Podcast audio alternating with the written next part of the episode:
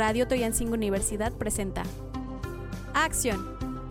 Este programa va a estar dedicado completamente a movimiento. El movimiento que tenemos que tener para motivarnos y para poder hacer cosas impresionantes. Tener una acción de emprendimiento, de innovación, de conocimiento. Una producción más de Radio Toyancingo Universidad.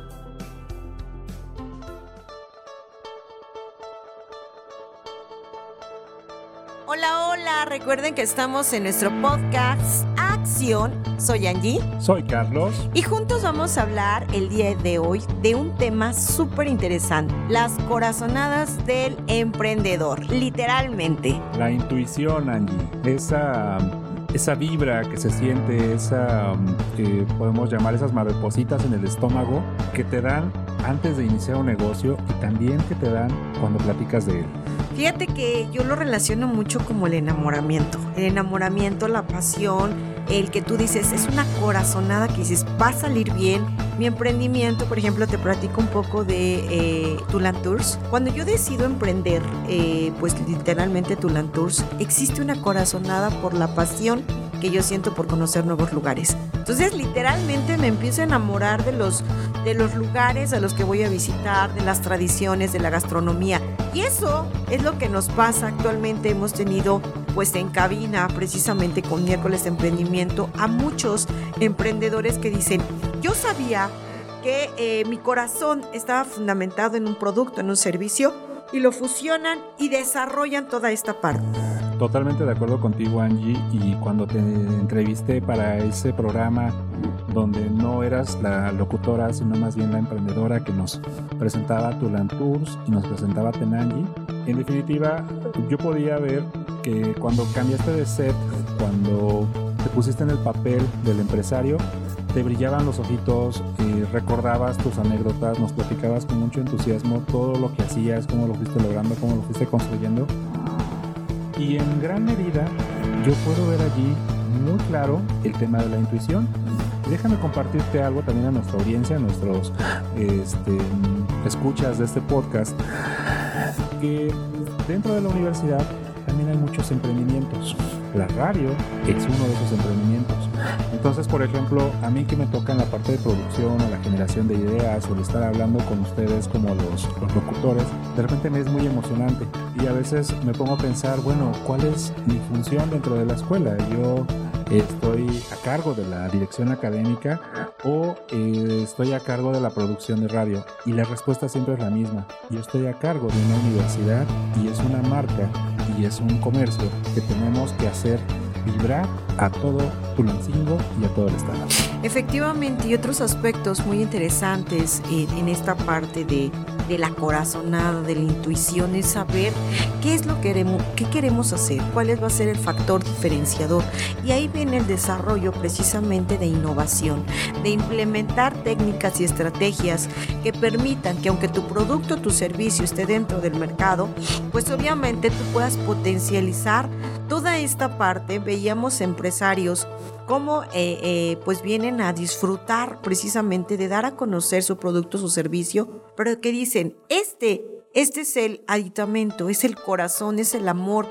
Veíamos una empresaria que nos hablaba de arreglos florales y que decía, para mí el pago sí es monetario, pero el pago es más la satisfacción de saber que mi producto está cumpliendo con una misión de casar, o sea, de que la persona, la novia, lleve un ramo de flores elaborado por mí y que se sienta formidable al presumirlo a sus invitados. Ahí estamos demostrando que esa corazonada de la empresaria, de esa intuición, de saber que si le va a poner la flor roja, la flor morada, la flor lila, la flor blanca, va a causar toda esa sensación y sobre todo también saber que existen tendencias que nosotros las podemos adjudicar y que a final de cuentas van a hacer que nuestra intuición sea maximizada cuando ese proyecto, cuando ese producto, cuando ese servicio lo hagamos con esa pasión. Sí, sí, por supuesto, y lo mencionaste ese momento cuando hablabas de esta eh, correlación entre eh, la intuición y el amor, la, eh, lo que uno le pone como sello particular a las cosas que hace. en efecto, la entrevista que tuvimos con esta chica de la florería, inmediatamente se le notaba el en los ojos cuando hablaba y recordaba todo lo que estaba haciendo y que su mayor pago, más allá del dinero, decía ella, era la satisfacción de ver contento a su cliente. Aquí en la escuela también nosotros lo podemos ver, por ejemplo, con nuestra directora general, la contadora Violeta Marroquín, que mucho de lo que vemos en los pasillos salió de sueños. Aquí va una anécdota, si me permite la contadora contarla, y estoy seguro que sí. Al fondo del pasillo tenemos un muro verde. Ese muro verde simplemente iba a ser un muro como cualquier otro. Sin embargo, ella en un sueño tuvo una revelación. De inmediato al día siguiente, cuando llegó a la escuela, tomó los eh, atributos que encontró por ahí cerca empezó a decorar esa obra de, arte. Que hoy en día luce y viste mucho el patio trasero de la universidad, que es, eh, digamos, como el mosaico que está de fondo frente a las aulas abiertas y frente a nuestro mural y armoniza muy bien con el lugar. Esta es la cuestión de la intuición, ¿no? La intuición aplicada, como cuando le tienes cariño a algo, lo expones. Y algo muy importante también, citando a, a nuestra directora general y que me ha compartido mucho, ha tenido bien compartirme, es cuando algo no está vibrando bien, cancelarlo.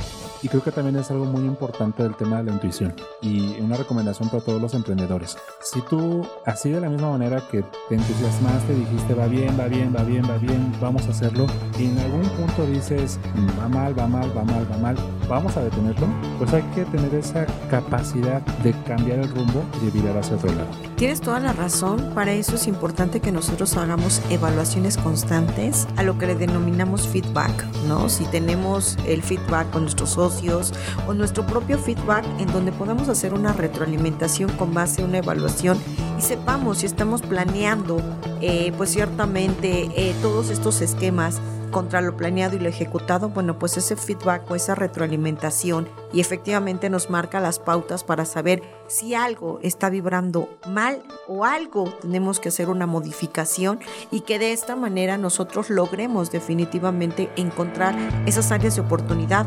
cumpliendo eh, pues con un esquema de análisis de amenazas, convertirlas en oportunidades y debilidades en fortalezas. Sí, totalmente eh, eh, lo acabas de dar en el clavo, en el punto exacto. ¿Cómo convertir la amenaza en una oportunidad? Y en este sentido, quiero puntualizar mucho en esto y tal vez ya para cerrar un poquito el tema. Cancelar un proyecto no significa abandonarlo del todo. Cancelas la parte del proyecto, en efecto, como señalabas, de aquello que no está funcionando. Pero la esencia, todo lo que está alrededor, lo transformas, le aplicas innovación, lo refrescas. Así como vemos en los productos de la tienda, nueva envoltura, aunque el producto del interior siga siendo el mismo, la nueva envoltura ya te refrescó, ya te cambió la idea. Entonces se trata también de luchar, ¿por qué? Porque mucho de lo que nos han dicho aquí los emprendedores que vienen es, me las vi muy duras. Por ejemplo, eh, la chica de la floristería decía, es que no tengo un local en físico. No se lo pregunté, pero hoy se lo pregunto en el podcast. ¿Y realmente lo necesitas? ¿O es más bien por la tradición de tener un local físico? Yo creo que son en cuestionamientos y en esas evaluaciones, en ese feedback, vamos a poder eh, pues rescatar cuáles van a ser esas áreas de oportunidad y tienes toda la razón. ¿Qué necesitamos? ¿Qué no necesitamos? ¿Qué tenemos que hacer? ¿Y cuáles van a ser las condiciones que más se requiera? Como priorizar en efecto cuáles van a ser esos requerimientos y lograr que nuestro negocio, bueno, pues se mantenga en el mercado y pueda ser una ventaja competitiva para el producto o servicio según sea el caso. Y también ustedes nos hacen, nos hacen crecer, nos hacen grande. Compartan nuestro contenido, suscríbanse a nuestras redes sociales. Nos encuentran en Universidad Toyancingo como arroba Universidad Toyancingo oficial en todas las plataformas. Aquí mismo en el Spotify, dígale al amigo, al vecino, a la persona que esté junto, mira, oye, a mí me gusta esto, lo comparto contigo.